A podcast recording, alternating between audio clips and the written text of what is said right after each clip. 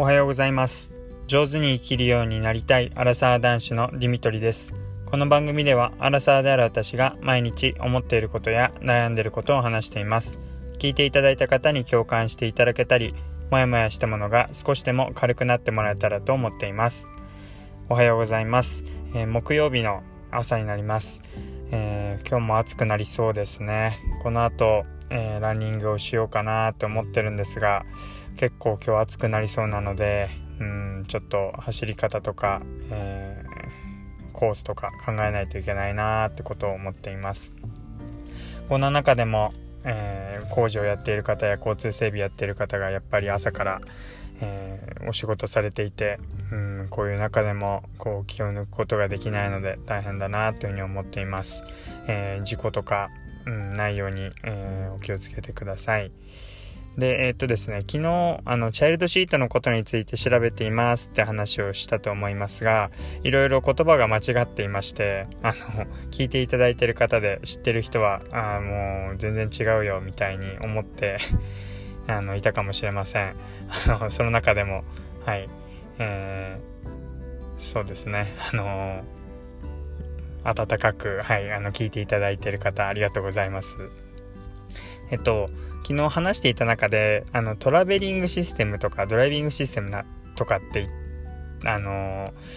ベビーカーに、えー、チャイルドシートからそのまんま、えー、外した状態で、えー、そのまんまベビーカーに乗せることができたりとか、えチャイルドシートのその赤ちゃんが乗っかっている部分を取り外してそのまま買い物かごみたいに持ち運びができるっていうそういうシステムのことを話していたかと思うんですけどあの正しくはトラベルシステムでした。あの呼び方が違ってましたね。えっともう一回話をするとえっ、ー、と、まあ、昨日話したように、まあ、妊娠している、あの、奥さん、それから出産を控える赤ちゃんのためにも、えまあ、チャイルドシートを、こう、今選んでいるところなんですって話を昨日していました。で、あの、車に乗せるチャイルドシートなんですが、まあ、いろんな種類があるんですよね。で、いろんな種類がある中で、あの、お勧めされていたのが、まず360度回転するっていうもの。えー、それはこうチャイルドシートをいざ車の中につけたっていう時に赤ちゃんを乗っけるってなってもこう椅子の向きを変えることで比較的乗せやすくできる。あるいは隣同士こう、まあ、駐車場で車同士の距離が近かったりした時にこう本当はドアを全開に開いて乗っけなきゃいけないところを、まあ、助手席っていうか、えー、チャイルドシートの横に座ってそこで横向きにすることで比較的乗せやすくできるっていうのが、まあ、椅子が回転することによってそういうことができるようになるっていう360度回転するっていうそういうチャイルドシートでした。が、まあ、紹介されてました。であとはあの今言ったトラベルシステムって言って、えー、チャイルドシートをこう、まあ、車に固定しているわけですけども、えその土台となる部分と上の取り外しができる部分と別になっていて取り外しできる部分はそのまんま取っ手があって買い物かごみたいに持って、えー、部屋とか、え、あとはベビーカーに乗せることができる。例えばだから、えー、赤ちゃんがチャイルドシートの上で寝ちゃって本当だったらチャイルドシート外してこうよっこいしょって抱っこして持っていかないといけないんですけど、まあ、そうするともちろんこう寝ている子を起こしちゃったりとかするんですが、まあ、トラベルシステムだったら外したまんま取っ手を持った状態で、えー、寝ている状態でもこうゆりかご状態で上に、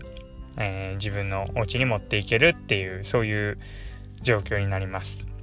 で、まあ、だから例えば、お食い初めとかで、えー、なんか畳の部屋とかって言った時にも、その、えー、ゆりかごみたいなバウンサーになるらしくって、えー、こう、グラングランってこう揺れてるようなイメージですね。ああいうの、ゆりかごみたいな風に置いた状態で持っていけるし、まあ、誰かのお家とかにも行った時に置き場所がなくてもそのまんまトラベルシステムだったら、えー、取っ手ごと持っていけるっていうことだったんですが、なんかそう話すとすごいいいことだらけのように思えるんですが、あの、まあ、さっき言った360度回転するっていうものがなかったりして、なかなか、うん、あのそれぞれメリットデメリットあるなっていうふうな気がしています。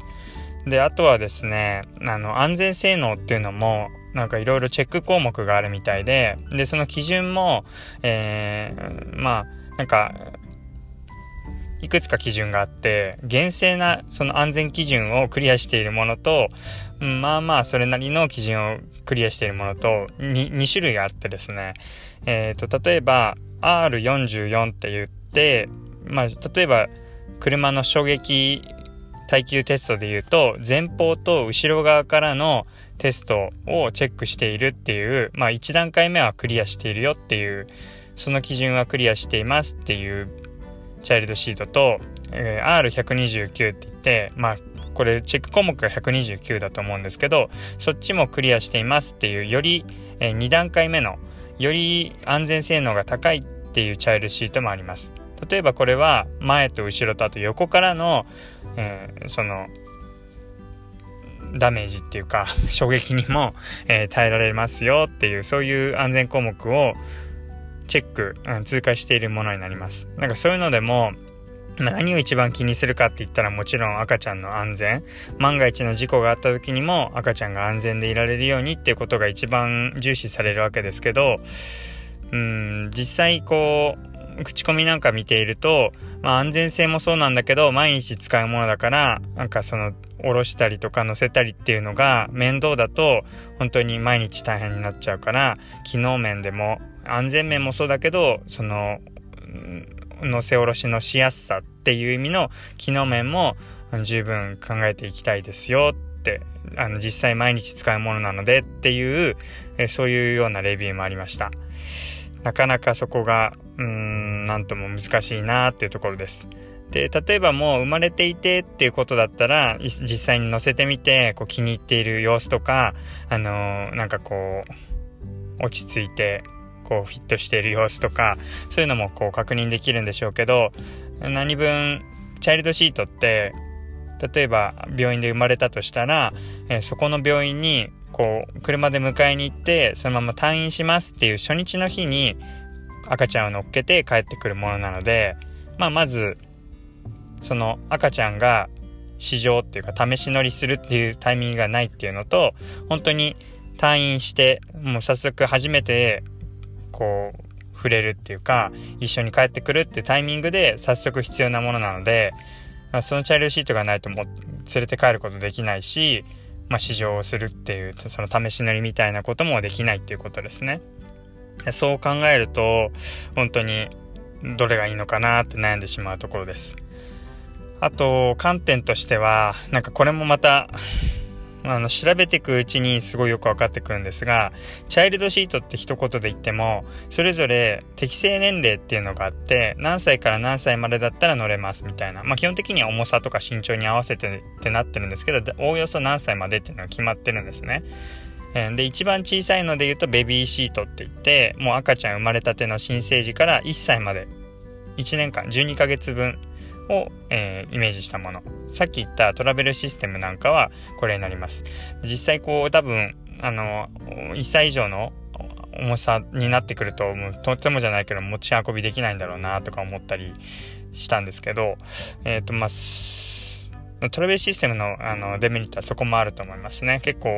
持ち運びっていうか 持っていくの結構重たくなっちゃうんだろうななんてことも思ったりしました。えっ、ー、とまあもう一回戻ると、えー、新生児のその1年間のことを、まあ、ベビーシート、乗っけるものをベビーシートって言って、で、その新生児からだいたい4歳、3、4歳ぐらいまで扱っているっていうものをだいたい、チャイルドシート。で、えっ、と、1歳から、えー、まあ、12歳まで法連法的に言うと6歳まではシートベルトチャイルドシートをちゃんとつけて載せとかないといけないんですが、まあ、12歳までカバーしているっていうようなものでこれが、えー、ジュニアシートって言ったりしてるみたいです。ベビーとチャイルドとジュニアってこう3段階に分かれていてでそれぞれこう種類があるんですけど、まあ、どこかで買い替える実際1台で全部っていうことできないので、まあ、どこかのタイミングで買い替える必要があるので、必ず2台はあの買うことになるかと思うんですけど、その2台をどう変えればいいのかなっていうのがなかなか悩み事だったりします。で、さらに、あの、本当に、これ、1人だけだったら、また、済むかもしれないんですが、まあ、2人目、3人目って、こう、その下の兄弟もってなっていくと、2人目3人目の子供を持って考えていくとさらにもう1台とかってなったりするのでまあ結構本当にたかだかチャイルドシートと思ったんですが奥が深いなーってことであの本当にいろいろ調べている最中です。本当にだからもう語り尽くせないなーっていう感じなんですけどなかなかきっとうん2台3台っていう風にまあでもいるのかな兄弟持っている兄弟2人目3人目の方は。なんかそういろんな、えー、つまり何が言いたいかというとですねいろんなブランドの使い分けとかあの使たその使ってみて比べてみてのレビューっていうのがなかなか書けないっていうか書いてる方少ないなって思うのでなんかそういうのを見てみたいなって思ったりするんですが結構、うん、調べているけどもこう的確なまとめているものっていうのも少なかったりするような状況です。はい。あの、もうベビー用品一つ選ぶだけでもこんなにこんなに情報を仕入れる必要があるのかっていう感じなんですが、まあだんだん面白くなってきているところでもあります。うん。あの、実際にもう少ししたら、えー、まあ、赤ちゃん用品店に行って実際のそのチャイルドシートの具合を見てみたいななんてことも思っています。ということで、えっ、と今日はもうチャイルドシートのことについてとことん話をしました。また実際にこう買いに行ってっていうか、あの試着っていうか、実物を見に行ったらまた配信をしていきたいと思います。はい。では最後まで聞いていただいてありがとうございました。またお会いしましょう。